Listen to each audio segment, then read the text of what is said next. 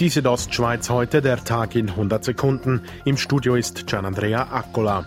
Die Bündner Regierung will dem Bundesrat einen Brief in Sachen Mafia schreiben. Regierungsrat Peter Payer erklärt, was sich die Regierung genau vom Bundesrat erhofft. Insbesondere Bund eben aufzufordern, dass im Zusammenhang mit Mafia seine Aktivitäten nicht nur das Tessin umfassen, sondern auch insbesondere das Misox und die übrigen italienischsprachigen Bündner Südtäler. Im Misox gibt es zahlreiche Briefkastenfirmen. Die Bündner Regierung betont aber, dass solche Firmen nicht per se mit mafiösen Machenschaften Mannschaften zu tun hätten.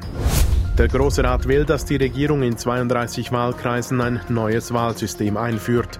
Das Bundesgericht hatte den Majorz in 32 Kreisen beanstandet. Bruno Klaus von der FDP reichte einen entsprechenden Vorstoß ein, gab jedoch auch zu bedenken. Der Majorz ist viel klarer und einfacher im Verständnis bei den Leuten. Der am meisten Stimmen hat, ist am Schluss gewählt. Der Große Rat macht einen Schritt in Richtung Simultanübersetzung der Parlamentsdebatten.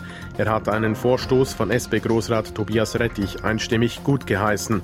Rettich hatte sein Begehren zuvor im Parlament wie folgt argumentiert. Die Simultanübersetzung der Großratsdebatten ist ein wichtiger Schritt, um unsere drei Kantonssprachen, wie in der Kantonsverfassung verlangt, zumindest auf politischer Ebene gleichberechtigt zu behandeln.